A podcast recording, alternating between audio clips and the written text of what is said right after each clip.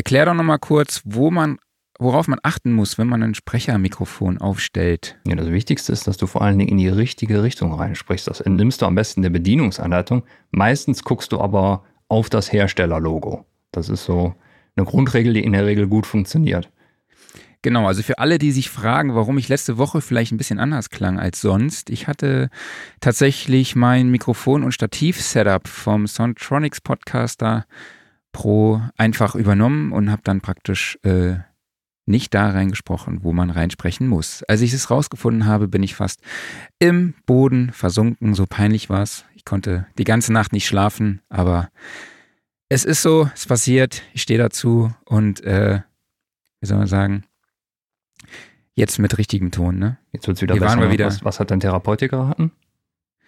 Ja, mein Therapeut war eher letzte Woche der Physiotherapeut. Okay. Aber das äh, kann, dazu kann ich später noch ein bisschen, bisschen mehr erzählen.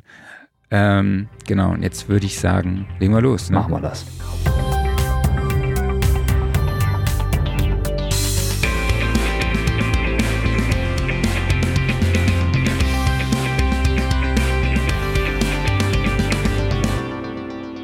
Sound Recording Wochenrückblick, Ausgabe 35. Hallo an alle Hörerinnen da draußen. Also ich wollte eigentlich HörerInnen, das höre ich in letzter Zeit immer öfter, dass man praktisch so genderneutral die Hörer anspricht. Ich finde es ein bisschen äh, HörerInnen, hört sich ein bisschen komisch an, aber ich wollte es einfach mal ausprobieren. Ähm, schön, dass ihr da draußen alle dabei seid an euren digitalen Endgeräten. Mein Name ist Marc Bohn und ich spreche wie immer mit meinem wundervollen Kollegen Klaus Beetz. Schönen guten Morgen. Und wir sind natürlich heute Morgen auch wieder nicht alleine, sondern wir haben zwei Gäste, nämlich Ruben Jarling und Yannick Wasmuth aus dem Skyline Studio in Gießen. Schönen guten Morgen an euch beide. Cool, dass ihr dabei seid. Morgen. Hi. Moin. Ja, euer Studio ist jetzt tatsächlich nicht zu verwechseln mit dem Skyline Studio in Düsseldorf oder ihr meintet, es gibt sogar noch ein Hip-Hop-Producer-Studio in Frankfurt, mit dem ihr öfter verwechselt werdet? Ja, verwechselt nicht. Wir machen schon ein bisschen andere Musik, aber ähm, der Name ist schon geläufig, sag ich mal.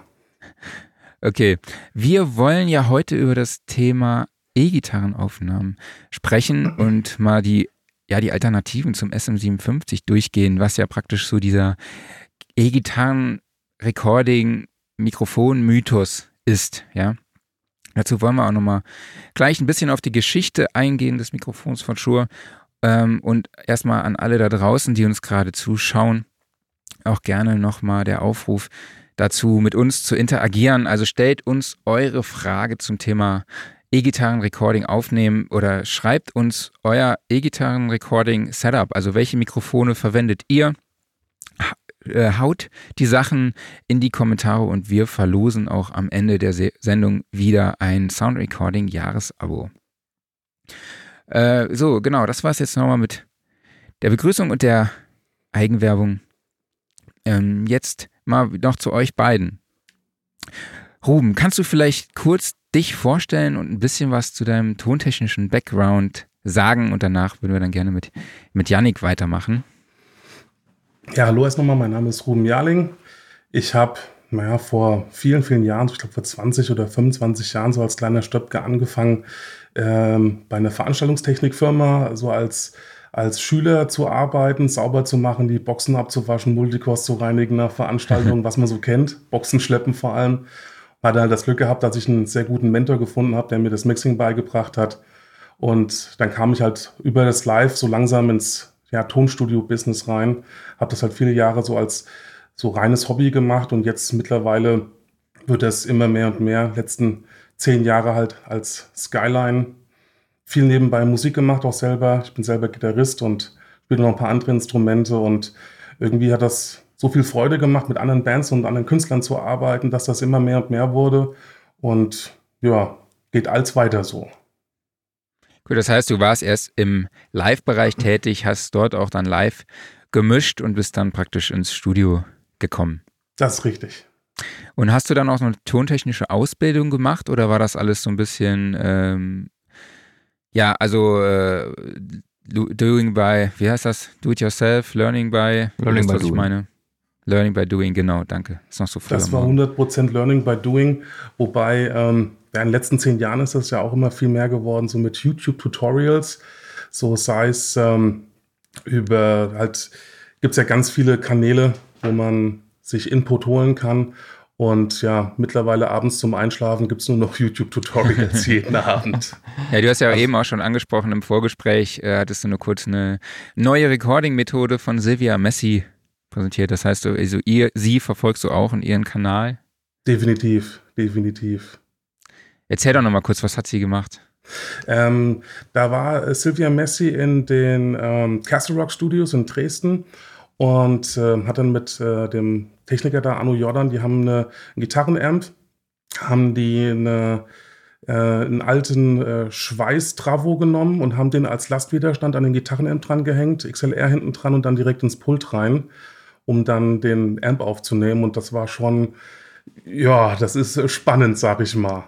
Okay. Das, war das bei so einem Workshop, der von einem anderthalben Jahr oder Jahr stattgefunden hat, oder war das in einem Video? Ich glaube, das war bei einem Workshop gewesen. Aber ich okay. kann mich nicht mehr hundertprozentig erinnern. Okay. Ja, Janik, kommen wir zu dir. Wie ist dein, äh, deine tontechnische Laufbahn gestartet? Naja, etwa vor zwölf oder 13 Jahren habe ich auch angefangen, Gitarre zu spielen. Das war erstmal reines Hobby. Nach dem Abi wollte ich dann eigentlich studieren gehen, Lehramt. und habe mich Was? kurzerhand irgendwie trotzdem umentschieden, Tontechniker zu werden, beziehungsweise Fachkraft für Veranstaltungstechnik. Die Ausbildung habe ich gemacht bis 2017. Mhm. Und der Ruben war dann auch immer mal bei meinem Lehrbetrieb da und hat mal geguckt und hat irgendwelche Sachen gekauft. Ähm, und so kamen wir irgendwie zusammen. Nach meinem Abschluss bin ich dann ein paar Mal beim Ruben im Tonstudio gewesen. Das war auch schon in Heuchelheim damals. Und dann haben wir uns irgendwie angefreundet und der Ruben sagte dann irgendwann, hier hast du einen Schlüssel, viel Spaß, bist im Team irgendwie. und so hatte sich das entwickelt, auch vom Live tatsächlich ähm, professionell ausgebildet, ins Tonstudio zu kommen. Und ich muss sagen, bisher bereue ich es noch nicht. Das heißt, ihr seid jetzt seit, seit wann seid ihr jetzt praktisch als Gemeinschaft das Skyline Tonstudio? Na, seit fast drei Jahren. Also im hm. November werden es, glaube ich, hm. drei. Richtig. Okay, cool. Und ihr sitzt in Gießen, ne? Richtig, das habe ich, glaube ich, eben vergessen ja. zu sagen.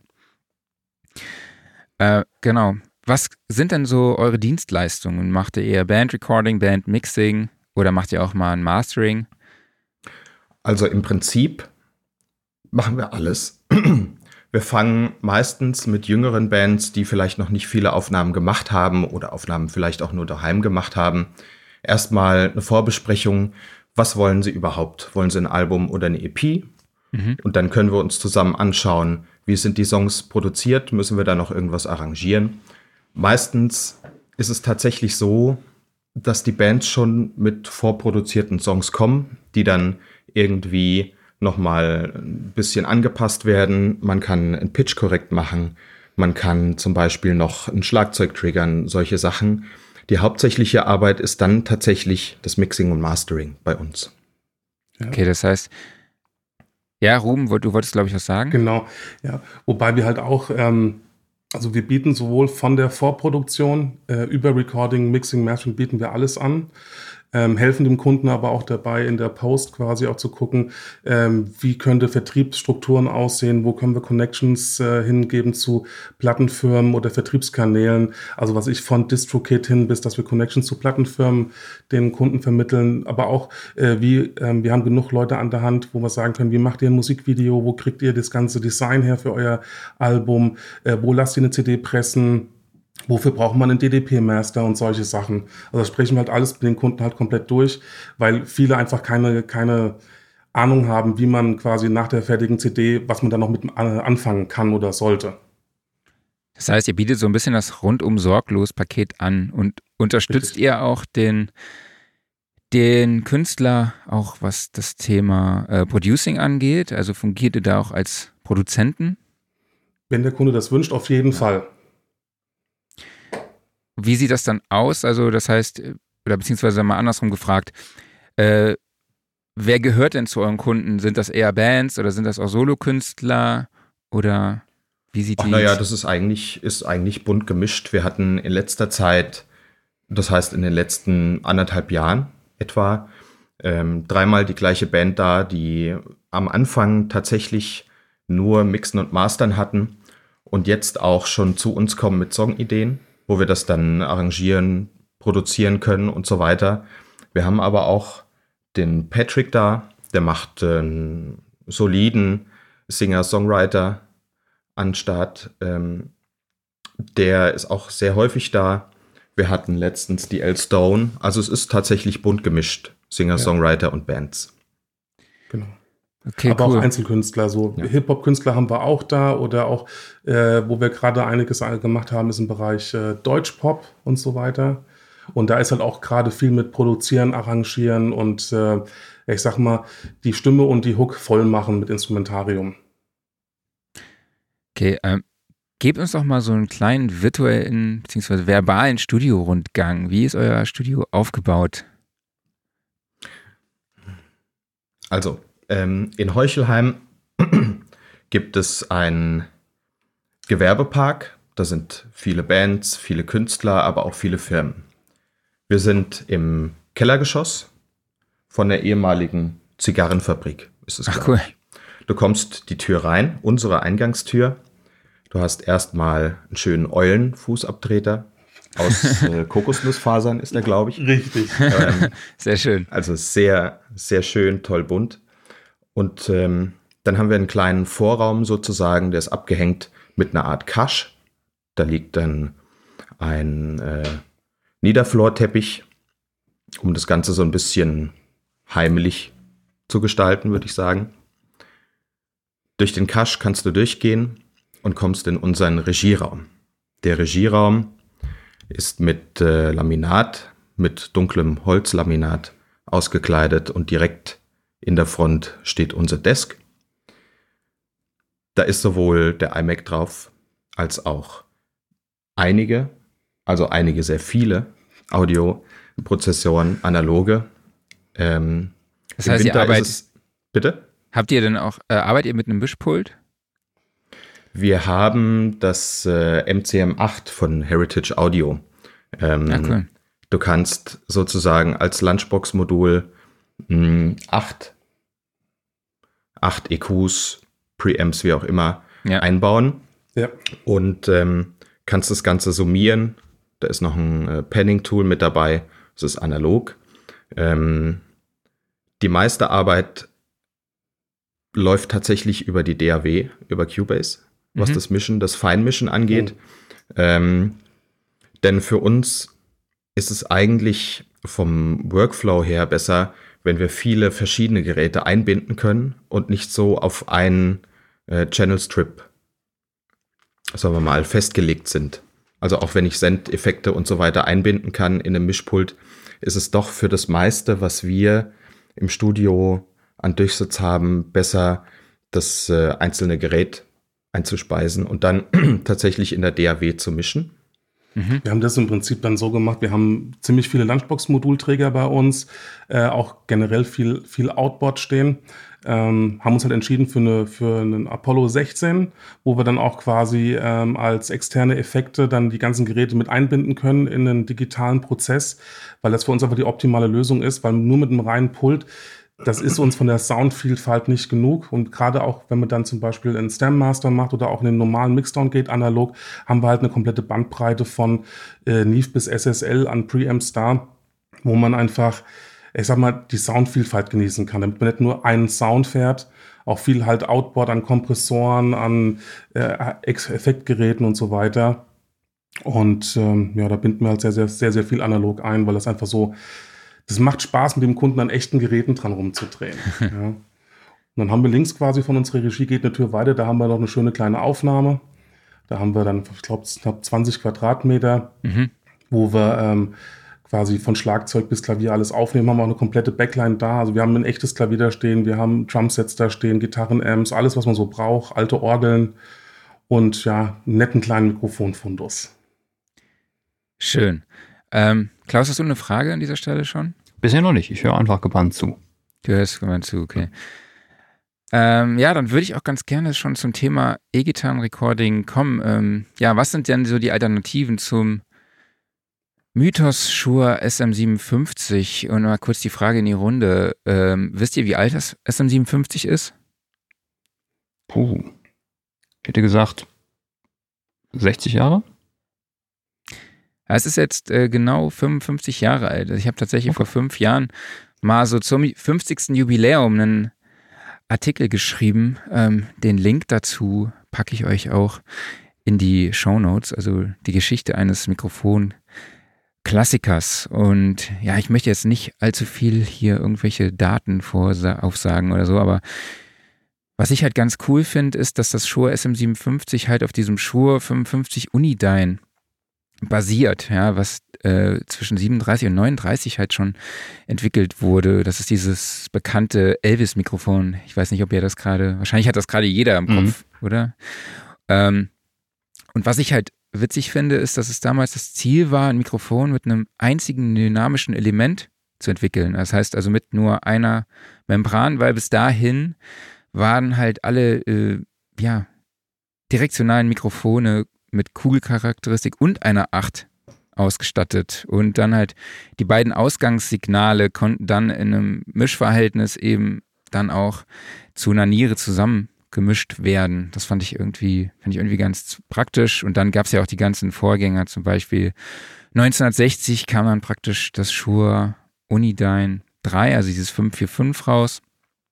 War der erste Vorläufer. Und ja, 65 war es dann soweit. Dann kam das SM57. Aber wer sich da ähm, mehr dafür interessiert, findet die Infos in dem Artikel. Den, den Link, wie gesagt, packe ich euch in die Show Notes. Dort findet ihr auch wirklich äh, sehr, sehr viele Klangbeispiele. Also wir haben damals, glaube ich, alle Unidyne-Modelle gehabt und auch alle möglichen Varianten, egal ob Mexiko oder USA. Und haben die alle vorne einen Mikrofonverstärker gepackt und unterschiedliche Sounds aufgenommen. Äh, also man kann sehr lange in diesem Artikel verweilen. Also hört doch einfach mal rein. Ähm, aber jetzt erstmal die Frage an euch. Nutzt ihr dann das S57 überhaupt beim E-Gitarren-Recording? Also, wie gesagt, ähm, ich komme aus der Live-Szene im schlimmsten Fall, wenn ich nur SM57 Mikrofone oder 58 oder Beta 58 habe, dann kann ich eine ganze Band damit mikrofonieren.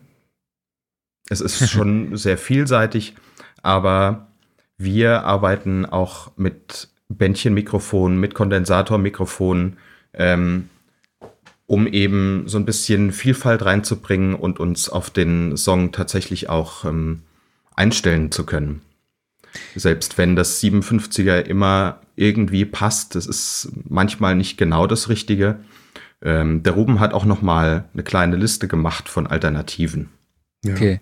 Ja, also, die, was äh, glaubt ihr da, dass die Robustheit auch eine Rolle spielt beim SM57, weshalb es so beliebt ist?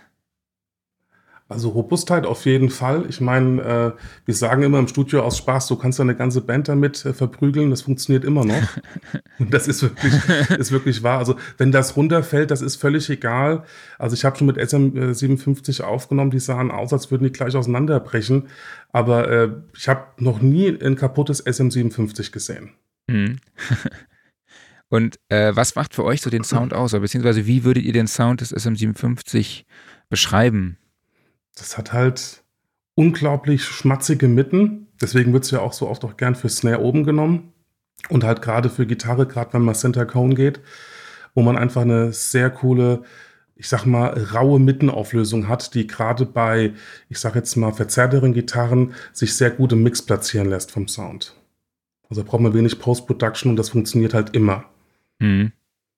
Genau, ich habe ja auch mal so überlegt, wenn ich jetzt mal so einen Klangvergleich mache mit anderen Mikrofonen, also keine Ahnung, MD421 oder irgendein anderes Mikrofon, dann gewinnt eigentlich oft das andere Mikrofon im Klangvergleich. Ja? Also so, ähm, aber im Mix ist dann doch irgendwie wieder das SM57 das Bessere, weil es wahrscheinlich den Frequenzgang mitnimmt, den man vielleicht dann halt auch einfach im Mix eher braucht. Oder wie seht ihr das? Ganz genau so. Ähm ich meine, grundsätzlich äh, muss man immer mit High-Pass, Low-Pass arbeiten, aber ähm, das 57er, ich muss weniger wegschneiden. Bei einem MD421, da habe ich natürlich einen wunderschönen, süßen Sound, auch bedingt durch die Coin-Charakteristik, kann das wesentlich besser äh, auch vor dem Cone platzieren. Aber äh, es ist halt, ich, ich muss halt was, ich muss mehr tun. Mhm. Und wenn ich einen 57er davor hänge, dann hat der Kunde den Brot- und Butter-Sound, den er schon kennt, wo man erstmal nichts falsch macht. Ja, also es wirft mal irgendwie vor den Lautsprechern, es funktioniert. Klaus, wie war das bei deinen Studio-Sessions mit deiner Band? Wie, oder bei den Live-Sessions, war da auch das SM57 immer der Kandidat? Ähm, das ist sehr, sehr oft auf der Bühne aufgetaucht. Also das letzte Mal, dass ich eine Gitarrenaufnahme her, äh, gemacht habe, das ist glaube ich auch schon 15 Jahre her, da war auch immer SM57 mitten davor und MD421 noch am Rand dazu und ich fand das MD421 immer schöner, weil es so diesen warmen, runden Wohlfühlklang hat. Es ist viel zu bassig eigentlich. Ähm, den Eindruck hatte ich immer, aber irgendwie, wenn man die beiden so ein bisschen zusammengemischt hat, irgendwann hat es dann gut funktioniert. So für sich alleine fand ich sie immer beide irgendwie auf ihre Weise zu anstrengend, aber mhm. das ist äh, SM57 das deutlich einfacher zu handelnde Mikro ist, würde ich auch auf jeden Fall so unterschreiben. Ja, es gibt ja auch dann so diese sehr beliebte Kombination mit dem Royer 121, ne? Wo jetzt sogar Royer eine eigene Klemme dafür rausgebracht hat, dass man praktisch beide Mikrofone mit einer Klemme befestigen kann. Finde ich ganz witzig. Nutzt ihr sowas dann auch? So, oder wie sieht eure Kombination dann aus beim Recording? Also, wenn ich äh, Mikrofone davor hänge, ich fange immer äh, in der Regel mit einem 57er an, weil das ist so der Brot- und Butter-Sound. Ähm, dann versuche ich meistens mal äh, in MD 421 dazu zu hängen, um eine gute Kombination zu hinzukriegen, wenn die Phasenlage stimmt. Ist natürlich auch genreabhängig. Also ähm, gerade 57 sehr gut. Je härter die Musik wird, umso besser funktioniert's. Mhm. Ähm, weil ich würde jetzt kein äh, Röhrengroßmembran äh, vor eine Gitarre hängen, wo äh, wir Death Metal mit aufnehmen. Das passt irgendwie nicht so ganz. Ja. Könnte für die Membran Aber, auch nicht so geil sein. Ja, und ähm, ich sag mal, je äh, alternativer die Musik wird oder je cleaner die Musik wird oder ich sag mal ab Crunch abwärts, ähm, immer gerne in Bändchen davor. Ich äh, nehme sehr gerne in Coles äh, 40, äh, 4038. Mhm. Das ist so, ich liebe einfach diesen Sound von dem Gitarrenamp. Äh, was auch immer ganz gut funktioniert, eine Kombination dazu ist ein C414 von AKG, weil das einfach super neutral ist und auch super gut handelbar, weil es einfach einen sehr linearen Frequenzgang hat. Ähm, manchmal ist es aber auch ein umgebauter Telefonhörer, der sein muss. genau, du hast das, waren das schon, du hast gesagt, du hättest ein paar Empfehlungen oder deine Lieblingsmikrofone vorbereitet. Ja, also ich sag mal, das ist ja immer eine Frage, was für Musik nimmt man auf? Das muss man sich erstmal überlegen, weil es gibt Mikrofone, die funktionieren bei nahezu allem und Mikrofone, die sind halt speziell eher für eine gewisse Richtung. Aber wenn man jetzt auch mal im Preissegment von einem äh, 57er bleibt, was da auf jeden Fall auch super funktioniert, ist äh, in SM58, falls man das mhm. zur Hand hat. Ich meine, das beste Mikrofon ist immer das, was man gerade zur Hand hat, damit man gleich loslegen kann, damit der Workflow nicht unterbrochen wird. Was aber auch gut funktioniert, ist zum Beispiel ein Audix i5. Mhm. Das ist auch ganz toll an, an, an Gitarre, aber auch gut vom Bassamp, aber auch gut auf der Snare. Oder ähm, was ich jetzt neu entdeckt habe, ist das Heil PR20. Das ist ah, okay. auch eine sehr gute andere Stimme, die sowohl halt äh, auf Gitarre, aber auch auf, zum Beispiel auf Snare oben funktioniert und halt für äh, harte Vocals. Ja. Und ansonsten natürlich die komplette Sennheiser-Serie, so 609, 906, diese klassischen Brikett-Mikrofone. Das ist äh, eine ganz, ganz tolle Alternative zu einem ähm, 57 und bewegt sich auch in dem Preissegment. Jetzt hast du eben auch angesprochen, dass du mal einen Telefonhörer verwendest. Wie sieht das aus? Und das ist wahrscheinlich dann auch so ein Mittel, um sich ein bisschen von dem Sound abzuheben. Und hast du da auch vielleicht noch andere Tipps und Tricks? Auf jeden Fall. Also ähm, relativ einfach ist es, wenn man sich irgendwo ein altes Telefon besorgen, besorgt. Also es sollte schon ein analoges Telefon sein, mit dem digitalen wird das schwierig. Und dann einfach in ähm, Klinkestecker dran gelötet an, den, äh, an die Sprecherkapsel, nicht äh, an, die, an die Hörerkapsel, nicht an die Sprecherkapsel, weil die braucht 60 Volt Amtsstrom. Okay. Und ähm, deswegen die Hörerkapsel wird dann ähm, das Mikrofon und äh, dann von dem Gitarrenamp gehängt. Dann hat man schön, das klingt halt wie ein alter Telefonanruf. Ja? Und im Mix äh, setzt sich das dann halt hervorragend durch. Was wir auch gemacht haben, wir haben uns äh, mal so ein Mikrofon selber gebaut äh, ja. wo wir auch äh, alte äh, Siemens, äh, nicht Philips, doch Siemens Mikrofonkapseln eingebaut haben, ist im Prinzip so unsere Alternative zu einem, zu einem, ähm, ach, wie heißt das denn nochmal? Placid Audio Placid Cupperphone. Audio Cupperphone, ja. Ja, weil das ist, das ist schon ein ziemlich geiles Mikrofon, ja. Und es hilft einfach, dass die Gitarre anders klingt, ja. Und äh, ich meine, allein schon, wenn man ein, ein Bändchenmikrofon davor hängt, das muss jetzt kein Royer sein für 1300 Euro, der reicht schon ein RB500 von T-Bone, was hervorragend klingt im Studio. Also es ist wirklich, ja. das ist so, das ist so der absolute Knaller für das Geld. Ähm, wenn man allein nur das vor den Speaker hängt, hat man schon einen Gitarrensound, der Aufmerksamkeit erregt, sage ich mal. Ja. ja. Ist das nicht auch so ein äh, Geheimtipp von einem von Moses Schneider, Klaus? Du bist doch da ein bisschen besser. War das das?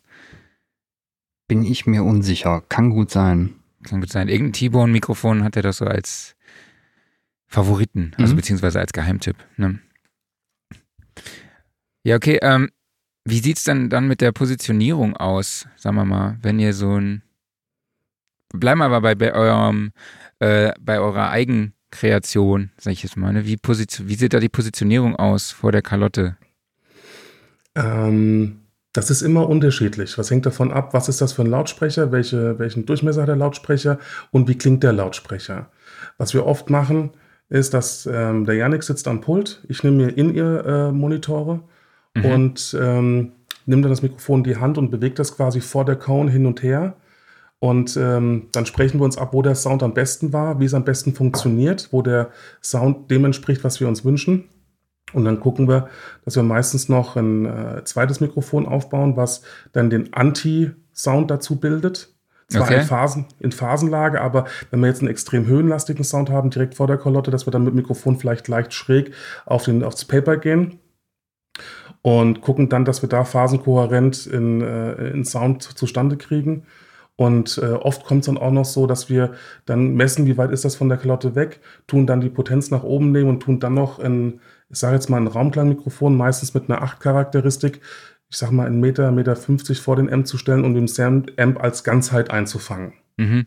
Und der wird dann auch noch prozentual dazu gemischt, aber da ist halt wieder Check Face, Check Face. Ja, ja klar. Ja. Das heißt, ihr kontrolliert halt auch, wie stehen die beiden Membranen, also Membran des Speakers und Membran des Mikrofons gegenüber, äh, sodass keine Interferenzen auf der Membran entstehen und solche Sachen kontrolliert ihr dann auch alles. Ja. Okay, Raummikrofone waren tatsächlich auch schon noch eine Frage von mir. Das habt ihr jetzt äh, praktisch auch schon vorweggegriffen. Aber wir haben auch im Vorgespräch, oder Klaus, gibt es noch Fragen an dieser Stelle? Hast du noch eine? Es gibt eine Zuschauerfrage. Und zwar von Stefan Krecher, der Ehrenwerte. Hallo, lieber Ehrenwerter Stefan. Ähm, er sagt, man sagt ja, dass man mit dem SM57 alles aufnehmen kann. Wozu sollte man sich denn überhaupt ein SM58 kaufen? Ist die in Anführungszeichen Kugel da der einzige Unterschied? Ähm, also soweit ich weiß, sind die, glaube ich, ziemlich baugleich. Ähm, korrigiert mich, wenn ich da falsch bin. Ähm, die Kugel, die halt der, der Mikrofonkorb oben ist, also es ist keine, keine Richtcharakteristik-Kugel, das SM7, äh, SM58 ist auch eine Niere. Ähm, mit dem, mit dem Popschutz drin macht es halt einfach als, als Gesangsmikro für live viel, viel praktischer. Ähm, aber wie gesagt, korrigiert mich, wenn ich falsch liege. Also ich meine, die sind relativ identisch eigentlich. Ja, eigentlich schon. Ähm, bei dem 58er hast du den Korb obendrauf, um nicht zu dicht an die Membran ranzukommen. Wenn du zu dicht Stimmt. zum Beispiel mit dem Gesang rankommst, dann hast du den Nahbesprechungseffekt. Ähm, das ist ein ganz großes Thema, auch live leider immer noch dass sich die Leute das Mikrofon sozusagen in den Mund stecken wollen mhm. ähm, und sich dann beschweren, warum es so dumpf klingt. Also deswegen gibt es diesen kleinen Korb obendrauf. Ich mache das immer nur, um mich lauter zu hören, so laut wie möglich. und am besten noch die Hand komplett rund um den Korb, oder? Hm. Ja, das vielleicht meinte er mit Kugel auch gar nicht die Richtcharakteristik, sondern kann ja sein, dass er vielleicht einfach nur diesen Korb meint. Mhm. Ne? Genau. Aber ich vermute mal, wenn man den Korb abschraubt, dann dürften die beiden doch von dem Amp einigermaßen identisch klingen, oder? Ich habe das mal ausprobiert. Ähm, ich war überrascht, es klingt anders. Okay. Mhm. Ich habe das, hab das Gefühl, dass der, also entweder ist die Kapsel leicht anders oder der Übertrager, der drin ist, dass er etwas anders abgestimmt ist. Aber ich habe das Gefühl, dass das 57er etwas stärker in den Mitten ist mhm. und dass das 58er so ein bisschen scooped ist in den Mitten im Vergleich zum, zum 57, dass das ein bisschen mehr brillanter klingt, mhm. ein bisschen durchsetzungsfähiger obenrum. Das ist aber nur meine subjektive Wahrnehmung. Okay. Ja, wir haben eben auch ein bisschen über Bändchenmikrofone gesprochen. Was macht denn für euch die Klangcharakteristik von einem Bändchenmikrofon aus? Also das Erste, was, was man erlebt, wenn man das zum ersten Mal ein Bändchen benutzt, es klingt ohne EQing erstmal verhältnismäßig schrecklich. Es klingt sehr bassig, es hat sehr, sehr wenige Höhen vom Gefühl her. Mhm. Wenn man aber dann sich traut, ein EQ einzusetzen und man, man merkt sehr schnell, dass Bändchen EQs unglaublich gut annehmen und einfach mal die Bässe ein bisschen absenkt, dann merkt man, dass man unheimlich süße Höhen hat. Äh, in Detailreichtum, der ist unglaublich. Das ist einfach viel besser als jedes Tauchspulmikrofon. Also sind Details drin. Das ist gerade von der Anschlagsdynamik her, von der Gitarre, das ist unglaublich. Und äh, in Bändchen hat einfach, gerade durch die 8-Charakteristik, wirkt der Sound größer, habe ich das Gefühl. Okay, ähm, und wie sieht es mit Großmembranern aus? Äh, was nutzt ihr da? Oder du hast eben auch schon gesagt, nützt ja nur für manche Genres. Für welche Genres würdet ihr es jetzt zum Beispiel einsetzen? Und äh, was ist für euch da die Klangcharakteristik? Also wir haben jetzt äh, Großmembrane oft eingesetzt, so im Bereich Country und Rock, aber auch so im Alternative-Bereich oder wenn es halt viel clean ist, mhm. ähm, wo die Gitarre einfach ähm, in einem Mix nicht zu dicht gepackt ist und sich nicht in einem dichten Mix durchsetzen muss. Also mhm. wenn der Mix generell später mehr Luft haben soll, dann kann man auch Mikrofone nehmen, die breiter aufnehmen, die nicht so fokussiert klingen. Da kommen Großmembraner sehr gut, aber auch als Ergänzung zu einem Tauchspulen- oder Bändchenmikrofon. Was da super ist, ich meine, das muss man sich halt auch leisten wollen, ist ein 414 von AKG oder auch, äh, was super klingt, ist ein äh, Neumann U87 vor dem, vor dem Gitarrenamp. Das ist ähm, eine Wohltat oft, gerade mhm. wenn man so Radiohead-Sounds machen will das ist super gut. Wenn man jetzt, äh, jetzt nicht irgendwie 2000 Euro auf den Tisch legen will, was unglaublich gut äh, klingt daran, ist zum Beispiel auch ähm, ein äh, Aston-Mikrofone, die sind jetzt seit ein paar Jahren auf dem Markt. Ja. Ähm, so das Spirit oder das Origin, die haben wir neulich im Studio da gehabt zum Testen. Äh, ich war erstaunt, wie gut die Dinger klingen, für das Geld vor allem. Und das sind auch so Mikrofone, die sind nicht nur prädestiniert für Gitarre, die, die wirft man bei in jedweder Situation in den Raum, die funktionieren einfach. Das fand ich, fand ich erstaunt, wie gut die klangen. Und glaubt ihr, ähm, wir, oder beziehungsweise nee, andersrum, wir haben ja auch schon im Vorgespräch darüber gesprochen, über beispielsweise Camper oder andere äh, Amp-Modulationen, nenne ich es jetzt einfach mal. Ja? Äh, arbeitet ihr mit solchen Sachen auch? Ja, also wir haben uns tatsächlich mit einer Band mal ähm, während den Aufnahmen beschäftigt mit dem Camper. Mhm. An sich liefert der super Sounds, gar keine Frage. Wenn man ihn bedienen kann, ist er bestimmt auch sehr gut, aber für uns im Studio, wo viele Bands vielleicht erstmal ausprobieren wollen, was gibt es denn für Alternativen zu dem Fender Amp oder wie auch immer, den ich zu Hause stehen habe. Der Ruben ich weiß gar nicht, wie du drauf gekommen bist, hat sich dann ähm, entschieden für den Positive Grid Bias 2 Modeling Amp. Okay. Ähm, der ist sehr, sehr übersichtlich aufgebaut. Du kannst auch dein iPad oder wie auch immer anschließen ähm, und hast verschiedene Presets für Clean, Crunch, Metal, Bass etc. pp und kannst dich dann einfach schnell durchklicken und kannst dann sagen, dieser oder jener Amp würde es vielleicht tun und kannst dann zusätzlich nochmal in die ähm, Röhren mit rein. Du kannst in den Vorverstärker, in den Nachverstärker, in EQ, du kannst Vorschalteffekte einbinden, analog wie digital. Ähm, und das macht es sehr, sehr vielseitig, vor allem wenn Bands noch nicht so genau wissen, wohin soll es vielleicht gehen. Mhm. Und also das heißt, ihr habt die auch dann komplett in der Post Pro dann auch verwendet. Also es ging die Sounds dann noch nachher raus. Oft kommen die Songs wirklich in der Post Pro auch mit aufs Album, weil mittlerweile diese aktuellen äh, Modulationen, gerade äh, was Positive Crit angeht, als auch Camper, sind äh, so gut, dass man im Mix keinen Unterschied mehr hört zu einem echten Amp. Wir haben einen Test mal gemacht. Mhm. Ähm, am kritischsten wird es ja gerade so im Clean- und Crunch-Bereich und, und ein Partnerstudio von uns, das Stratorama, die sitzen quasi direkt nebendran, sehr guter Freund von uns, Thomas Hochmuth. Ähm, der hat einen alten äh, Vox AC30 und äh, wir haben dann verglichen den Vox AC30, wie, wie sein Vox AC30 klingt und haben dann auch äh, vom Bias den Vox AC30 äh, aufgenommen und ähm, ich liebe Vox AC30 vom Sound. Und ich habe es nicht gehört. Ich habe okay. es nicht gehört. Wir haben eine sehr gute Abhöre äh, von KSD. Ich habe es nicht gehört. Also gerade im Mix nimmt man nicht wahr. Und der Vorteil ist wirklich, ähm, man hat, man bringt in den, in den Aufnahmeprozess, in den Kreativprozess eine Geschwindigkeit rein, so dass der Kunde keinen Leerlauf hat. Weil äh, bis ich dann einen anderen Amp aufgebaut habe, mikrofoniert habe, bis der Sound steht, äh, ist der Kunde schon quasi komplett raus. Ja. Mhm vom, von dem Kreativprozess. Und hier ist es wirklich, wie der Janik gesagt hat, ich, ich mache das Bias-Head an, stöpsel den Kunden direkt rein in das, in das Bias-Gerät, stelle ihm ein iPad hin und sag, scroll mal die Amps durch und guck, was dir gefällt. Ja, und äh, das kann man sowohl bei der Aufnahme machen, als auch in der Post, dass ich dann einfach sage, ja gut, jetzt hat er sich für einen JCM 800 entschieden mit einem Highwatt zusammen. Das gefällt ihm dann in der Post doch nicht mehr so zum Schlagzeug, dann ändern wir es halt wieder. Und das ist halt unheimlich viel Freiheit, aber auch unheimlich viel Kreativität und Geschwindigkeit. Und du, du sagst, also, oder sag mal, würdest du denn sagen, dass das ein Vorteil ist oder beziehungsweise, dass das, wenn du eine Gitarre einspielst ne, und du hast den, den Amp halt hinter dir, du weißt, dass der brüllt oder so, ja, das mhm. gibt dir ja so ein bisschen emotionales Gefühl beim Spielen. Würdest du sagen, ja. dass es praktisch das wieder aufwiegt, dadurch, dass du hm, schneller sein kannst und auch vielleicht kreativer im Aufnahmeprozess? Zum Teil ja.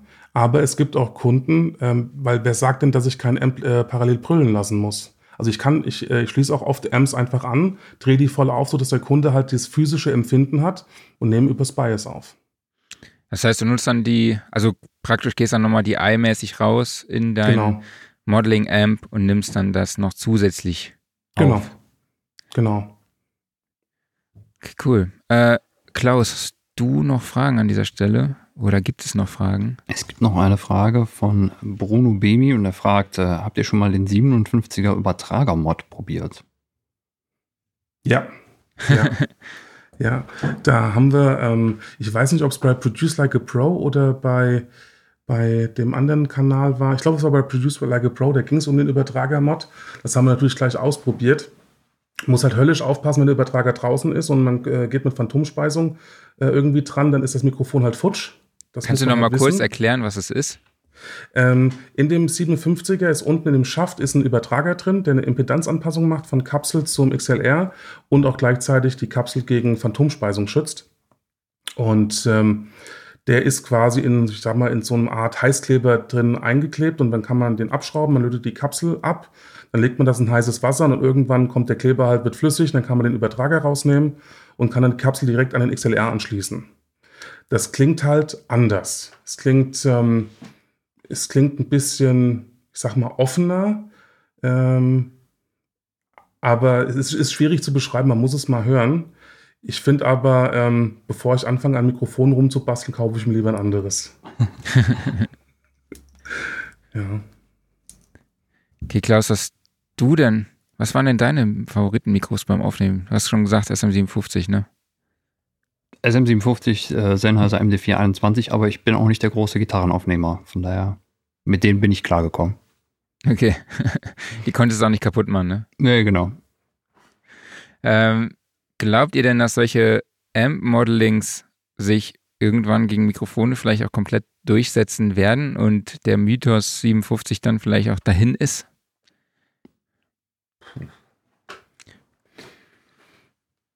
Es kann sein. Kann aber auch nicht sein. Also ich persönlich finde das sehr praktisch mit den Modeling-Amps. Ähm, wie wir vorhin schon gesagt haben, das ist unheimlich vielseitig. Das ist einerseits eine Stärke, aber auch andererseits finde ich eine Schwäche, wenn ich mich womöglich nicht entscheiden kann oder noch ganz am Anfang stehe und nicht so genau weiß, wie ich den einzustellen habe, diesen Modeling Amp da ist es doch häufig einfacher, ähm, wie ich jetzt hier einen habe. Ich habe einen äh, Epiphone Wolf Junior 5 okay. Watt Röhren-Top-Teil, an, aus, laut, leise, das war's. Ja. Den habe ich mir mit meiner ersten äh, Elektrik-Gitarre gekauft. Das war sehr einfach zu bedienen auch und das hat in den meisten Fällen gepasst irgendwie. Und wenn junge Musikerinnen und Musiker irgendwie am Anfang noch stehen, dann ist es tatsächlich besser, vielleicht erstmal mit einem normalen Amp zu arbeiten und rauszufinden, was will ich denn eigentlich? Will ich ähm, tatsächlich physisch was anfassen? Das macht sie auch oftmals aus. Wenn ich nur irgendwo auf einem Bildschirm rumdrücke, dann habe ich da kein Gefühl mehr für. Also ich denke, es wird sich zumindest weiterhin etablieren, Modeling-Amps zu nutzen in Studios, vielleicht auch live, aber ganz den normalen Amp verdrängen, glaube ich nicht. Und ich glaube ich glaub halt, es ist eine Bereicherung für die Szene, ähm, auch eine Konkurrenz, aber äh, in der heutigen Zeit, man muss einfach offen sein für Neues. Das ist gleich, gleich wie Pitch Correct. Ähm, keiner will drüber reden, jeder macht's und manche verteufeln es, manche nicht. Aber ähm, ich, ich sehe das, das Modeling eher als Bereicherung. Ähm, einfach auch mal herauszufinden. Also ich hätte, ich hätte mir in meiner, in meiner Karriere echt äh, Zehntausende an Euro sparen können, wenn ich mal so ein Modeling-Amp gehabt hätte und hätte mal ausprobieren können, wie klingt denn in Mesa, wie klingt denn in Princeton. Einfach mhm. mal zu hören, äh, was macht das überhaupt aus, weil jeder redet darüber, aber ich kann mir nichts drunter vorstellen. So klicke ich mich einmal durch und habe einen Nachmittag, äh, weiß ich, äh, mir gefällt am besten in äh, Orange zum Beispiel. Mhm. Ja, also ich sehe es als Bereicherung und ein 57er wird immer ein 57er bleiben. Das kann man in die Hand nehmen, das ist physisch und äh, ja, irgendwann ist es auch Vintage. Ja, das wird mit dem Modeling-Amp nicht passieren. Ja, das ist äh, fragwürdig, ob das passiert, genau.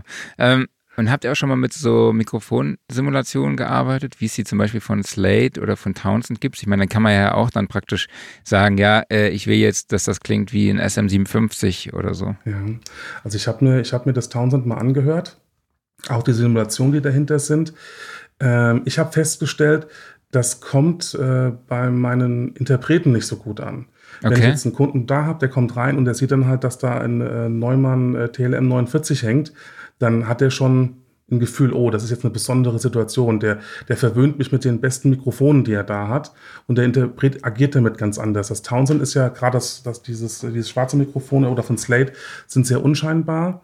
Die Simulationen sind okay, aber ich finde, finde, das Obertonverhalten ist noch nicht in letzter Konsequenz. Wenn ich da mit dem Preamp noch gerade arbeite und versuche halt so ein bisschen das, das Obertonspektrum ein bisschen zu saturieren, da geht das äh, Townsend bzw. Slate noch nicht hundertprozentig mit.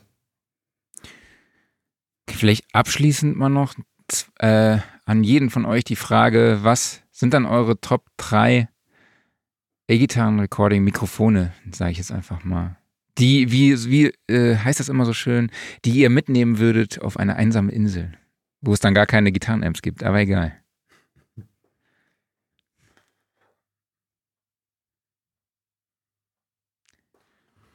Also ich würde mitnehmen das U87. Ich packe meinen Koffer und nehme mit. Genau, das wollte ich auch gerade sagen. Vielleicht kannst du ähm, noch kurz sagen, warum. Ich würde das U87 mitnehmen. Ich würde mitnehmen und kannst du noch MD, kurz sagen, warum? Mm, das ist ehrlich. Also im Endeffekt, wenn ich es richtig einsetze, habe ich alles das, was sich auch im Raum irgendwie bewegt an Klang. Ähm, es ist natürlich ein bisschen schwierig, wenn man nicht genau weiß, wie es einzusetzen ist, aber es ist halt total ehrlich bei allem. Mhm. Ähm, ich würde außerdem mitnehmen das MD 421, weil es sich irgendwie auch etabliert hat, ähnlich wie das äh, SM 57. Ich würde mitnehmen das Bändchenmikrofon von T-Bone. Ach, cool. Ähm, weil es einfach noch mal was ganz anderes ist. Ähm, es ist nicht teuer, also im Vergleich zu anderen Bändchenmikrofonen jedenfalls. Und ähm, gerade wenn man eine E-Gitarre aufnimmt, die vielleicht im Mix eher vorne stehen soll, habe ich durch das Bändchen noch mal so ein bisschen mehr Britzel in den Höhen. Das sind also, meine Top 3. Ja. Okay, also Gute überhaupt gar kein SM, also gar kein SM57, ne? Nee, ich kenn's ja schon. Also.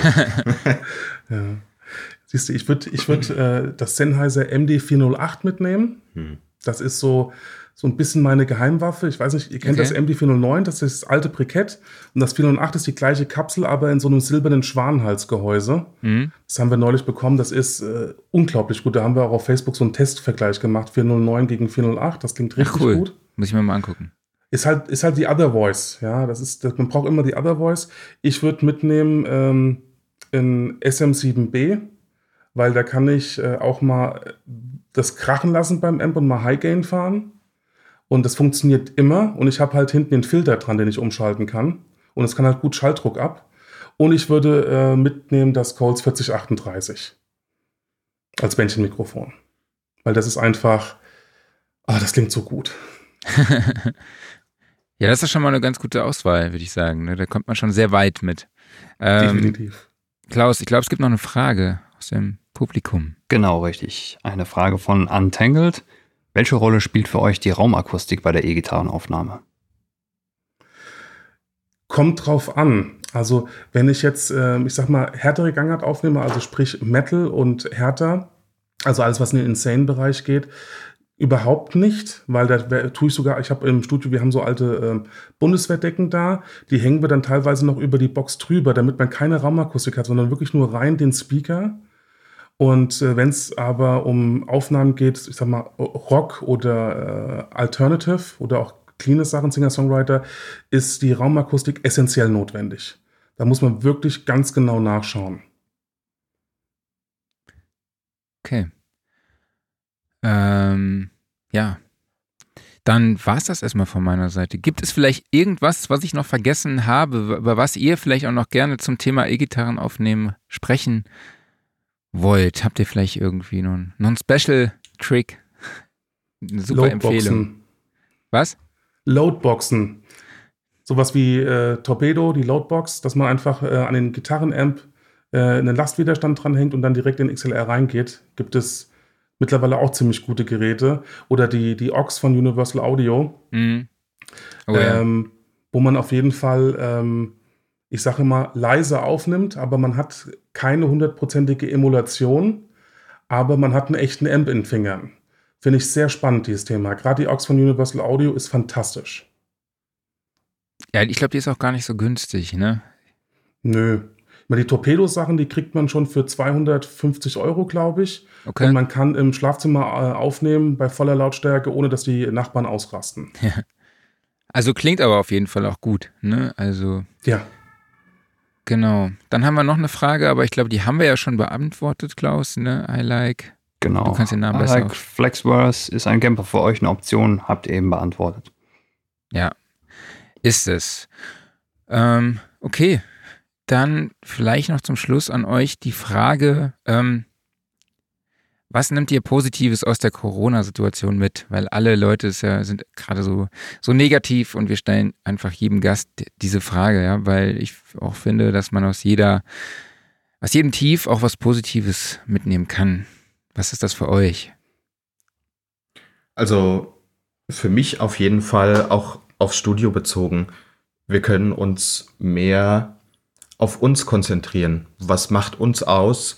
Ähm, woran können wir noch arbeiten, damit es besser wird, vielleicht auch für die Kunden und für uns im Workflow. Und so eine innere Ruhe zu finden und mehr Zeit zu haben für das, was uns ausmacht, ist eigentlich essentiell. Wir haben auch festgestellt, äh, man sagt ja immer, Not macht erfinderisch. Wir merken das ganz extrem bei unseren Kunden. Ähm, bei den Bands wird der Zusammenhalt besser. Mhm. Weil einfach dieser, man, man, hat, man hat mal erzwungen eine physische Distanz. Das hat vielen Bands, auch gerade die wir aufnehmen, gut getan, dass man einfach wieder frisch Lust aufeinander bekommt. Und ähm, das hat so einen Kreativschub gegeben, auch bei den Interpreten, die, die wir gerade produzieren, ähm, wo die Leute einfach mal gezwungen waren, sich hinzusetzen und mal zu überlegen, jetzt schreibe ich mal eine richtig gute Hookline. Und da mhm. ist einfach so viel Output gerade, was von den Künstlern kommt, das ist unglaublich. Ja, krass. Ja, das, das ist eine schöne Entwicklung, ne? Mhm. Ja, danke euch erstmal. Ähm, aber vielleicht noch kurz für, äh, von euch die Hinweise, wo findet man euch denn online? Du hast ja auch schon den Facebook-Account angesprochen. Genau, Facebook, Instagram auf. SKGI Studio oder ähm, eine Webseite haben wir, glaube ich, gar nicht gemacht. Gell? Nö. Nö, Facebook oder Instagram. Okay, und dann Skyline Studio. Und dann sky, sky.line, oder? Oder wie? Ich glaube, auf, auf Facebook ist es skyline.studio. Okay. Einfach, einfach nach, dem, äh, so, nach dem Baum achten. ja, cool. Dann äh, vielen lieben Dank an euch beide. Äh, schön, dass ihr dabei wart. Hat super viel Spaß gemacht. Genau, vielen Und, Dank. Danke. Uns Und auch. Genau, vielleicht sehen wir uns ja irgendwann mal dann in live. Dann trinken wir ein Bierchen oder so. So machen wir das. Sehr gerne. Alles klar, dann. Ja, macht's gut und bis dann, ja? Macht's gut, macht's bis bald. Ja, ciao. Tschüss. So, jetzt bauen wir hier mal nochmal unsere, unser Branding um, ja, weil jetzt Genau. geht's nämlich weiter mit dem Gear Corner News der Woche. Aber war jetzt natürlich auch ein schöner Talk über das Thema E-Gitarren-Recording und das SM57. Genau, Danke eigentlich genau dein Thema, ne? Ja, eigentlich genau mein Thema. Ähm, aber ich habe gemerkt, dass es dann irgendwie doch gar nicht so viel dann immer zu erzählen gibt. Oder mein, ist das jetzt nur mein Gefühl? Oder haben. Ähm, bevor ich mich da jetzt irgendwie auf was Falsches festlege, weil wie gesagt, E-Gitarren-Recording ist absolut nicht mein Thema, aber ich glaube, da gibt es halt auch sehr viele Techniken, die einfach, so wird's gemacht. Ja. Und dann gibt es halt Leute wie die beiden, die dann gerne auch mal was anderes noch testen nebenbei. Aber ich glaube, der, der Hauptweg ist eigentlich immer so der richtige und dann gibt es so ab und zu halt eben diese Abweichungen. Ja, ich glaube, dass halt auch viele da auf dieses altbewährte einfach dann auch zurückgreifen und darauf setzen. Ja, und Das ist ja auch völlig okay, weil ich meine, gerade ähm, wenn du jetzt zum Beispiel Gitarre spielst, dann sagst du auch oft, ich möchte gerne klingen wie. Ne? Und da gehört ja jetzt nicht nur Spielweise zu, da gehört nicht nur ein Amp zu, da gehört ja eben auch auch eine komplette Recording-Kette dazu. Und Mhm. das ist dann sicherlich auch oft ein SM57 gewesen. Aber glaubst du, dass das vielleicht auch so eine Generationsfrage ist, so den Camper nutzen oder solche Mikrofon-Modelings? Ja, teilweise sicherlich. Also kann mir vorstellen, dass gerade ein Camper von jüngeren Künstlern deutlich leichter angenommen wird. Und ich denke, bei den Älteren ist es oft so wahrscheinlich, ähm, es gibt da einmal die, die das Ganze sehr praktisch sehen und ähm, dann da dem auch sehr aufgeschlossen sind. Ich kann mir aber auch vorstellen, dass viele einfach sagen, nee, ich bin doch mit meinem alten Amp immer gut gefahren und auch wenn es vielleicht manchmal lästig ist, so ein schweres Teil zu schleppen ähm, und ich brauche auch gar nicht die ganzen Möglichkeiten, die so ein Camper bietet, ja, dann ist es auch okay. Und ey, bei den Jüngeren kann das genauso sein. Die sagen dann auch vielleicht, nee, ich, ich möchte gerne, dass es halt ein, Rec- äh, ein, ein Röhrenamp ist. Mhm. Warum nicht, ne? Aber ich denke schon, dass äh, bei den jüngeren Leuten dann doch die Digitaltechnik eher mal gewählt wird. Okay, dann für euch nochmal kurz der Hinweis zu unserer Aktion bei mir im Studio, wo sich auch Yannick und Ruben beworben haben mit ihrem Studio. Nämlich wir wollen der Studioszene und euch Tonschaffen die Möglichkeit geben, unsere Reichweite zu nutzen. Ähm, damit wollen wir euch eure Arbeit und euer Tonstudio auf unseren Kanälen präsentieren. Die Sachen gibt es dann halt auch bei unseren Schwestermagazinen Gitarre und Bass, Keyboards und Sticks. Das heißt, wir wollen über die nächsten Jahre einen Tonstudio-Guide aufbauen für den deutschsprachigen Raum und euch dann auf unserer Website vorstellen. Ähm, alle Infos, die ihr dazu braucht, findet ihr unter soundrecording.de slash bei mir im Studio. Und es gibt auch was zu gewinnen, nämlich Preise im Gesamtwert von über 4.500 Euro. Ähm, die, was ihr gewinnen könnt, findet ihr auch unter der Website, die ich euch gerade genannt habe. Die ich euch natürlich auch nochmal in die Shownotes packe. Okay, kommen wir dann zum Gear Corner. Jawohl. Die News der Woche. Heute Morgen kam, hatte ich eine Mail in meinem Postfach. Es gibt was Neues von Korg. Volca Sample 2. Kannst du mal kurz erklären, was das ist? Weißt du noch, was, also weißt du, was das kann? Ähm, ich habe leider auch noch kein Volca in der Hand gehabt. Also die Volcas, zur Erklärung, das sind diese, diese Mini-Groove-Boxen von Korg. Ähm, es gibt mittlerweile eine ganze Latte von den Dingern. Äh, es gibt äh, also oftmals speziell auf, auf bestimmte Richtungen ausgelegt. Es gab, äh, gibt Drums, es gibt eine allgemeine Synth, es gibt eine Bass-Volca, eine extra Kick-Volca und so weiter und so fort. Und dann eben vor einiger Zeit kam auch eine Sample-Volca. Und jetzt ist der Nachfolger da. Und ähm, ja, die Dinger sind halt wirklich relativ klein, haben sehr, sehr kleine Regler, sehr kleine Schalter, bieten aber dann auch für einen relativ geringen Preis eine Menge Features und haben sich inzwischen eine große Fanbasis, gerade im Live-Bereich, erspielt. Ja, absolut. Es gibt ja auch den Volca Modular, den ich auch mal ausprobiert habe. Mhm. Oder ich hatte tatsächlich auch mal einen Volca Synth verschenkt. Mhm. Die Schwester von meiner Frau, die sich für Synthesizer plötzlich äh, interessiert hat. Und ich dachte so, als Einstiegsmodell wäre das vielleicht auch ganz cool. Und was ich auch spannend finde, ist diese, der Volca Mix. Das heißt, man kann halt mehrere Vol Volcas in einem Mixer zusammenschalten und dann halt auch dort einen- dann einen Mix raushauen. Das fand ich immer vorher relativ problematisch, wenn man die ganzen in Kette schaltet und so. Mhm. Ähm, genau, aber was, was kann denn der Volca Sample 2? Also das scheint mir jetzt ein hauptsächlich ein, ein Software-Update zu sein, soweit ich es verstanden habe. Also es, ist, ähm, gibt halt so diese üblichen Sachen, so doppelt so viel Speicher, äh, mehr Slots für Sounds, einen etwas größeren Pattern-Speicher. Und ich glaube, das war mal lange eine Diskussion, ähm, dass das Einladen von Samples immer ein bisschen tricky war. Und das ist jetzt, glaube ich, deutlich einfacher, weil man das direkt über eine App lösen kann. Wie gesagt, ich mhm. habe den Original-Sample leider nie in der Hand gehabt. Das Einzige, was ich mit Korg und Sample zu tun habe, waren die Electribes, die großen Grooveboxen. Mhm. Ähm, aber ähm, es scheint mir also hauptsächlich ein, ein Software-Update zu sein. Oder äh, kennst du die Original-Hardware? Nee, also, es, äh, also die bisherige Version ist mit der ist nicht technisch ähnlich, mhm. aber es ist nicht die gleiche. Also es ist schon ein Hardware Update. Okay. Deshalb äh, ist auch nicht klar, ob die neuen Anpassungen, wie du gesagt hast, die teilweise vielleicht auch softwareabhängig sind, dann halt auch mit der alten laufen. Mhm. Ähm, es gibt da Spekulationen, dass es da vielleicht einen Hack gibt oder so. Äh, aber darüber berichten wir ja nicht. Ne?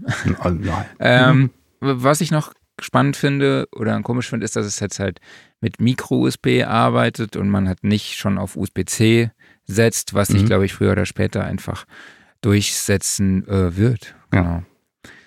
Und ja, kostet aktuell 131 Euro, also die alte Version. Mhm. Und die neue Version kostet dann 169 Euro. Ja, durchaus bezahlbar. Ja, absolut. Also ich finde die Sachen auch echt cool zum Rumspielen. Mhm. Also man kann sehr kreativ sein. Klar, es ist äh, mit meinen dicken Fingern ist es manchmal ein bisschen fummelig, aber äh, funktioniert trotzdem und ich glaube auch für den Preis äh, und das, wenn man guckt, welche Features da alle drin sind, ist das schon eine ganz coole Sache. Ja.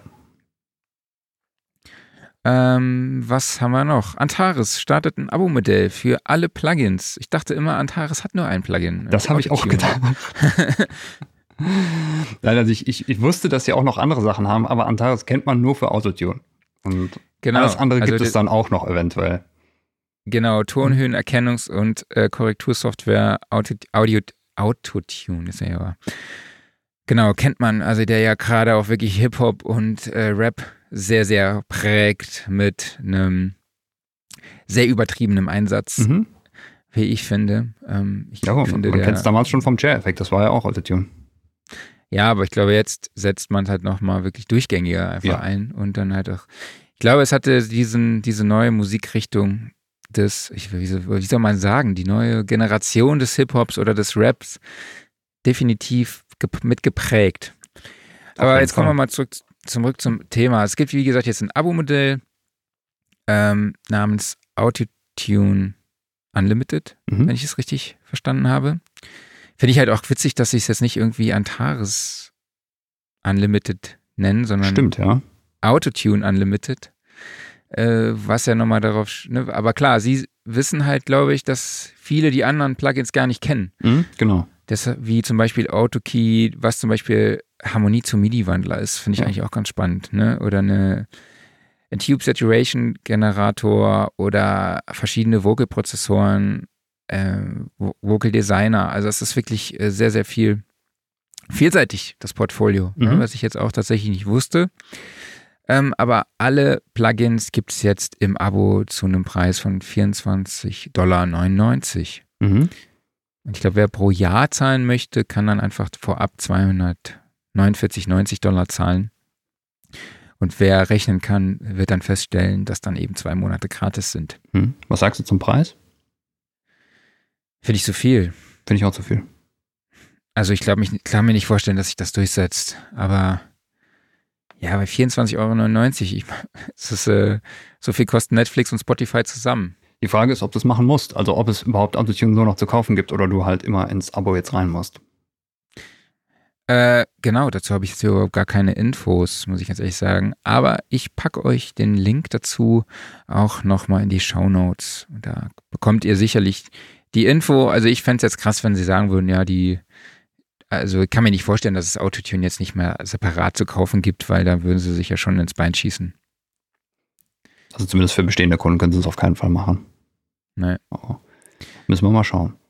Mir fällt noch ein Hersteller ein, gerade wo ähm, eigentlich der Produkt, nee, das ist umgekehrt, genau. Hier ist der Produktname eigentlich, dass immer was im Vordergrund steht. Man sagt nie ähm, Antares. Bei äh, alle Sa Leute sagen, äh, mach mal mal was in Ableton oder sowas. Niemand sagt, mach mal Ja. was in Steinberg. Ja, niemand Oh. sagt, was machen wir was in live. Genau, richtig. Alle sagen Ja. Ableton. Ja, das stimmt. Das ist wie bei Tempo, ne? So Stimmt. ähnlich. Ja, hast ein Tempo. Alle Mhm. sagen Tempo. Ähm, okay, was haben wir noch? Dann haben wir den Empirical Labs Big Freak. Mhm.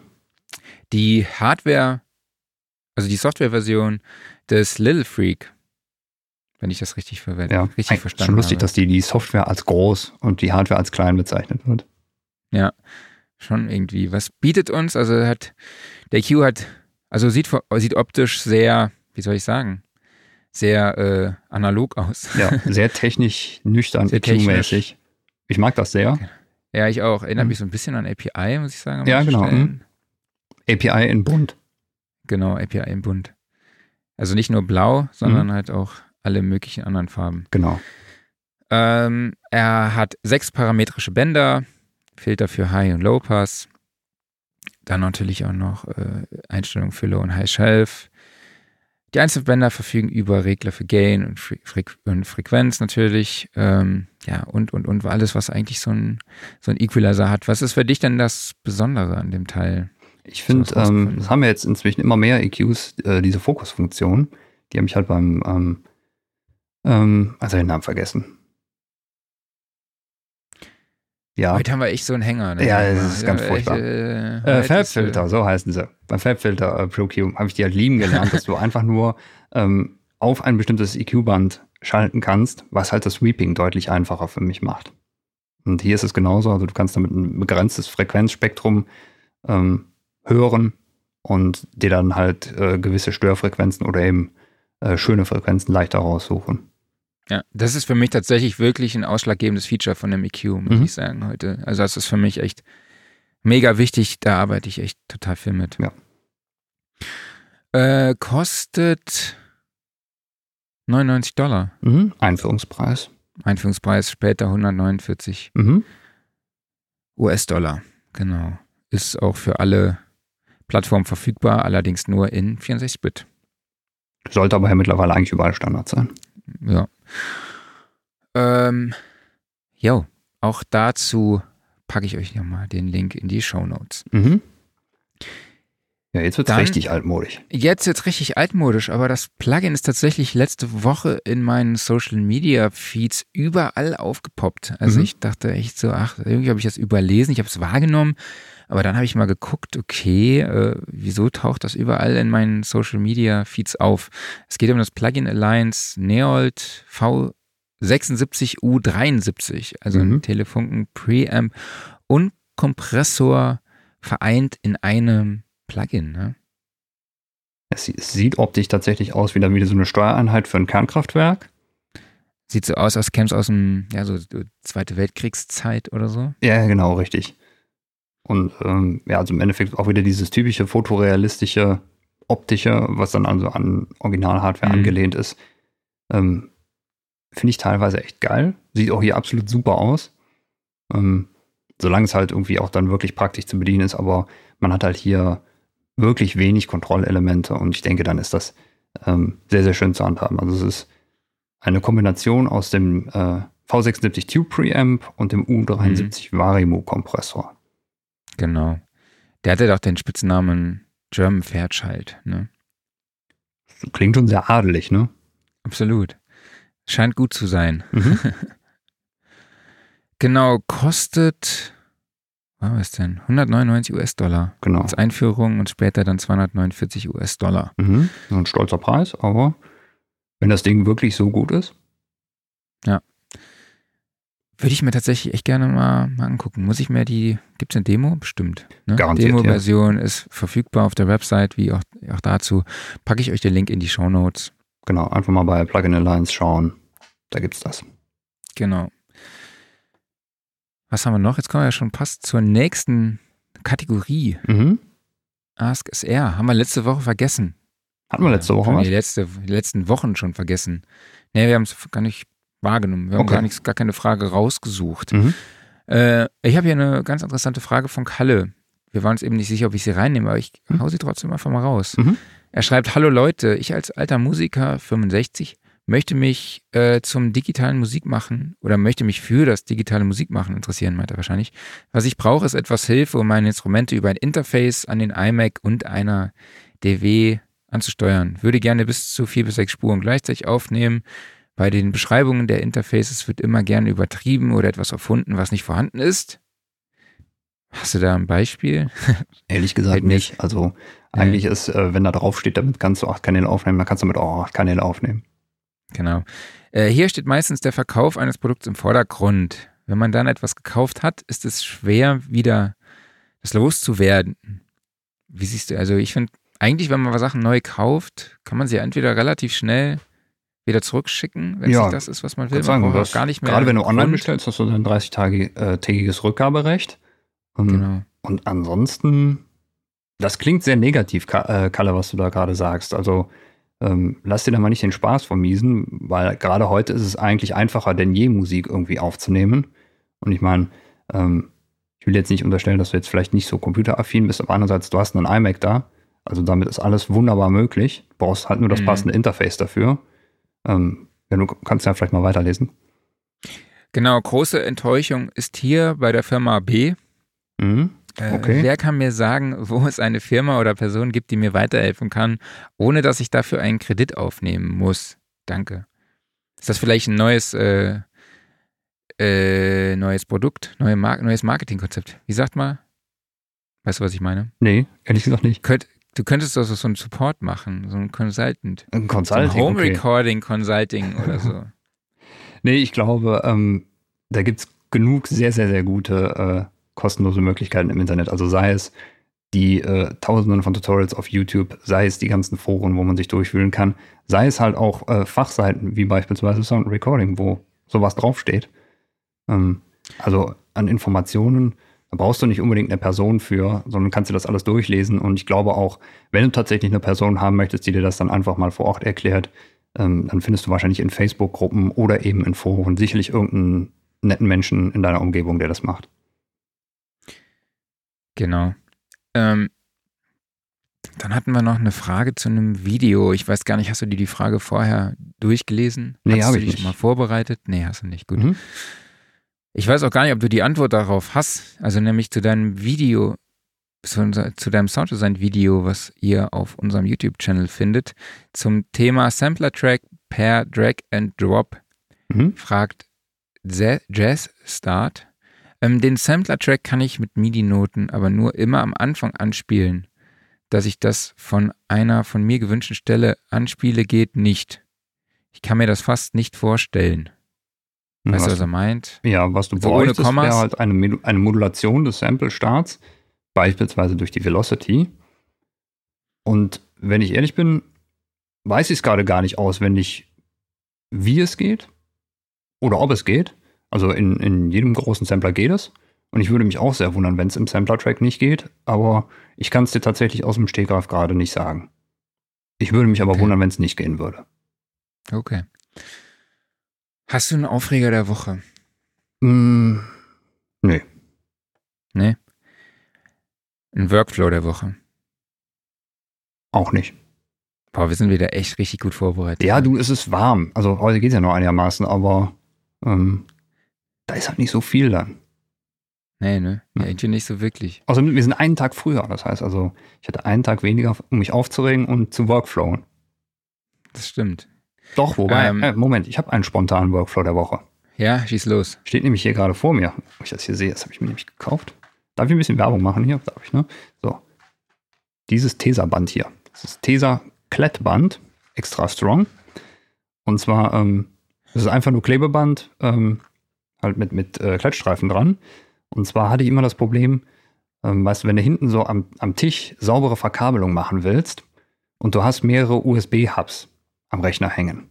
So, wo packst du die hin? Die kannst du ja in der Regel kannst du die auf den Boden legen, das ist ziemlich doof eigentlich.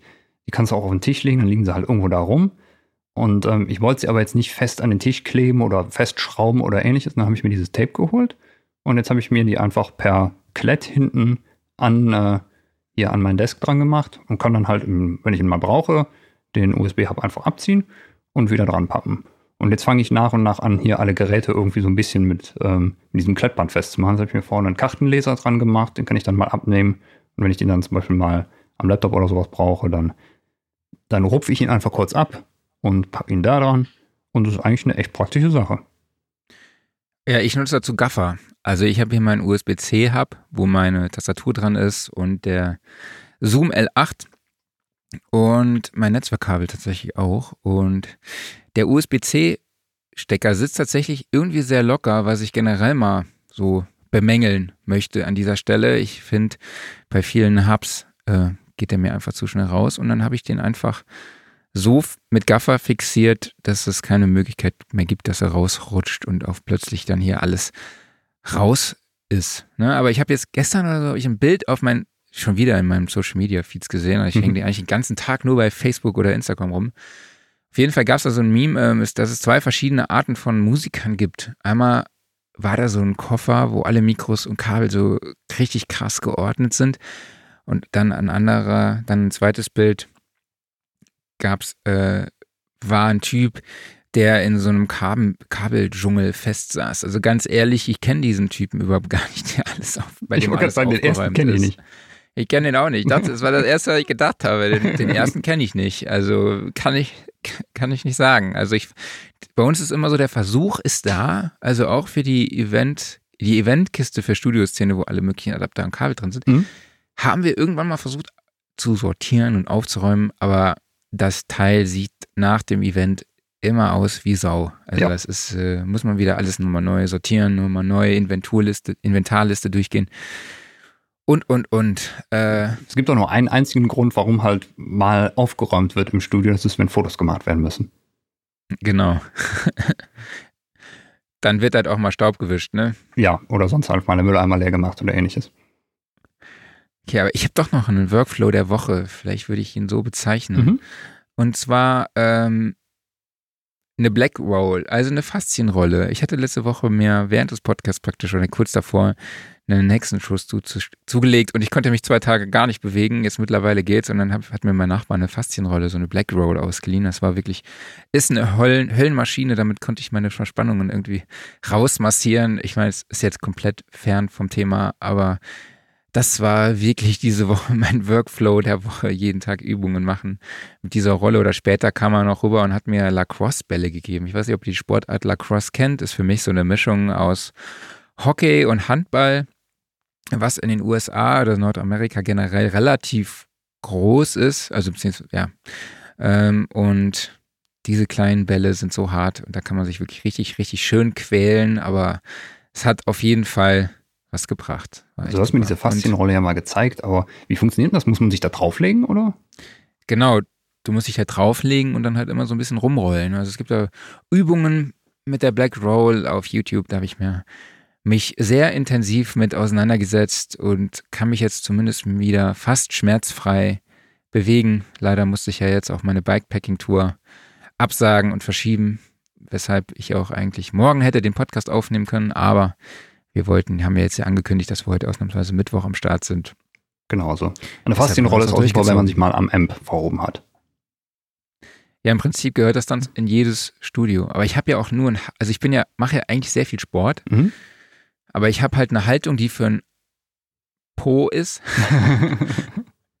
und ich habe tatsächlich einfach nur ein Handtuch hochgehoben mhm. und mich dann so und dann einfach, ja, dann war es passiert.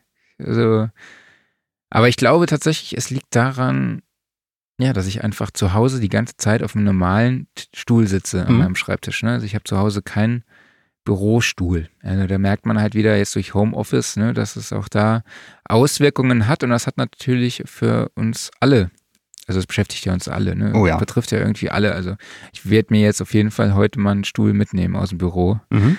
äh, den ich dann zu Hause mal nutze, bis ich dann mir einen für zu Hause mal besorge. Aber wie gesagt, ähm, die Sitzhaltung ist sehr wichtig äh, und die Körperhaltung für eure Gesundheit. Also darauf achten. Und für alle, die Rückenprobleme durch das Homeoffice haben, empfehle ich halt einfach so eine Black Roll oder eine Faszienrolle. Also Black Roll ist tatsächlich so wie Tempo. Das Ding heißt halt Black Roll, weil es von der Firma Black Roll ist. Gibt es aber natürlich auch von allen, von anderen Herstellern. Äh, Offline-Modus. Mhm. Äh, ich habe tatsächlich einen Tipp von, für euch, nämlich ähm, die Beatles sind seit 60 Jahren auf der Bühne, beziehungsweise heute vor 60 Jahren, also sie sind ja nicht mehr mhm. komplett zumindest auf der Bühne. Äh, vor 60 Jahren hatten sie den ersten Auftritt in Hamburg. Und da gibt es darüber über die Geschichte zu diesem, zu den ersten Auftritten, zu den Anfängen der Beatles und allgemein die Auswirkungen auf die komplette Musikgeschichte der Beatles gibt es in, in der Hörluke bei Eine Stunde History von Deutschlandfunk. Also Ach, cool. sehr, sehr, sehr, sehr hörenswert. Also ist total krass. Ähm, es gibt wohl auch Künstler, die jetzt meiner aktuellen Zeit gesagt haben, dass es eigentlich scheiße ist, dass es die Beatles gab, weil die einfach alles erfunden haben, was es jemals gab. Die waren die ersten, die zum Beispiel Streicher in der Popmusik hatten. Ne? Und äh, auch, oder in, in, die, die hatten den ersten Song mit einem indischen Instrument also der komplett mit einem indischen Instrument eingespielt wurde. Also die haben wirklich, oder am Studio, ja, vom Studio müssen wir gar nicht reden, was die da für Sachen gemacht haben und halt wirklich revolutioniert haben. Finde ich echt sehr, sehr cool. Äh, ja, Valomat schreibt Wellness-Tipps mit Marc und Klaus. Neue, neue feste Rubrik. Gut sitzen wird unterschätzt, wenn man im Studio arbeitet. Da hast du natürlich völlig recht, aber wenn ich mit Wellness-Tipps anfangen soll, ich bin der Letzte, der irgendwie davon Ahnung hätte. Ja, du brauchst einen Pool oder sowas, ne? Oder so. Ja, und äh, ich bin auch der Letzte, der gut sitzt. Ich sitze immer völlig falsch. Ja, ich auch. Also man sieht das jetzt wahrscheinlich auch, die alle, die den Live-Video-Podcast verfolgen, mhm. äh, sehen auch, dass ich mich die ganze Zeit irgendwie hin und her ja, biege, weil ich versuche, versuche irgendwie gerade zu sitzen und dann im Bild sehe, scheiße, ich sitze überhaupt gar nicht mhm. gerade und dann versuche ich irgendwie gerade zu sitzen und merke, dass es für mich komplett unbequem ist und dann verfalle ich wieder so in dieses Schulter runter, Kopf nach vorne. Also, genau. Ja, guck mal, da bräuchten wir doch jetzt einen Coach, der uns das beibringt und daraus machen wir eine eigene Rubrik. Genau, also vielleicht sollten wir wirklich mal über die Ergonomie im Tonstudio sprechen. Und bin ich eigentlich ganz froh, dass ich jetzt auch irgendwie so ein bisschen wenigstens die Brücke schlagen konnte. Danke mhm. an dich, Klaus. Also, dass du mir diese Vorlage da noch gegeben hast. Mhm. Ähm, genau, das, dann würde ich sagen, kommen wir fast zum Ende. Zum Thema Studioszene wir arbeiten immer noch dran. Es gibt ein Konzept, das, mit dem wir arbeiten, das wir umsetzen werden. Äh, mehr weitere Infos hoffe ich, dass ich euch dazu nächste Woche mehr sagen kann. Nächste Woche sind wir nämlich am Donnerstag wieder am Start und ich weiß jetzt gar nicht, wen haben wir denn nächste Woche als Gast? Ist das schon der Sinan? Genau, nächste Woche müsste Sinan dabei sein. Thema haben wir, glaube ich, noch nicht festgelegt. Mhm. Also kannst du, wie, Sinan? Sinan Kotulusch. Kotulus. Genau. Ähm, dann hören wir uns nächste Woche Donnerstag wieder. Bevor du eine Verabschiedung machst, haben wir was zu verlosen, lieber Marc. Stimmt. Du hast am Anfang wieder groß angekündigt und dann willst du dich schnell wieder verziehen, ne? Genau. Kenn dich doch. So, ähm, also, dann hilf mir mal wieder mit, dass ich keinen vergesse. Wir haben auf der Nummer 1 haben wir den lieben Stefan. Die Nummer 2 ist der Bruno. Nummer 3 ist Untangled, Nummer 4 ist I Like Flexverse und Nummer 5 ist Valomat. Gerhard Binkele kommt noch dazu. Gerhard Binkele kommt dazu? Habe ich was verpasst? Ja, er hat gerade noch einen, äh, einen äh, Kommentar geschickt, deshalb würde ich sagen. Gut, alles klar. Gerhard mit rein. Äh, lass mich das kurz notieren, damit das alles hier richtig ist. So, Gerhard. So, wunderbar. Das heißt, wir brauchen eine Zufallszahl zwischen 1 und 6. Die hole ich mir hier mal ab. Und unser Gewinner ist die Nummer 1. Das ist der Stefan. Herzlichen Glückwunsch. Ja, herzlichen Glückwunsch auch von mir. Du kannst uns dann gerne deine Adresse an redaktion.soundandrecording.de schicken und ich richte dir dann ein Jahresabo der Sound and Recording ein. Genau, was wollte ich jetzt sagen? Genau, nächste Woche sind wir Donnerstag wieder hier im Livestream am Start. Und Donnerstag gibt es dann auch wieder den Podcast. Ähm, an dieser Stelle würde ich, würden wir nochmal gerne darauf hinweisen, dass wir uns freuen würden, so viel Konjunktiv heute, äh, wenn ihr uns folgt, egal wo, auf YouTube, Facebook, Spotify, Apple Podcasts, also überall, wo man uns folgen kann und wo ihr uns vielleicht sowieso schon, schon folgt. Und dann würde ich erstmal sagen, bleibt gesund genau. und wir hören und sehen uns nächste Woche wieder. So machen wir das. Vielen Dank an euch alle und bis dann. Bis dann, macht's gut. Ciao. Bis dann, tschüss.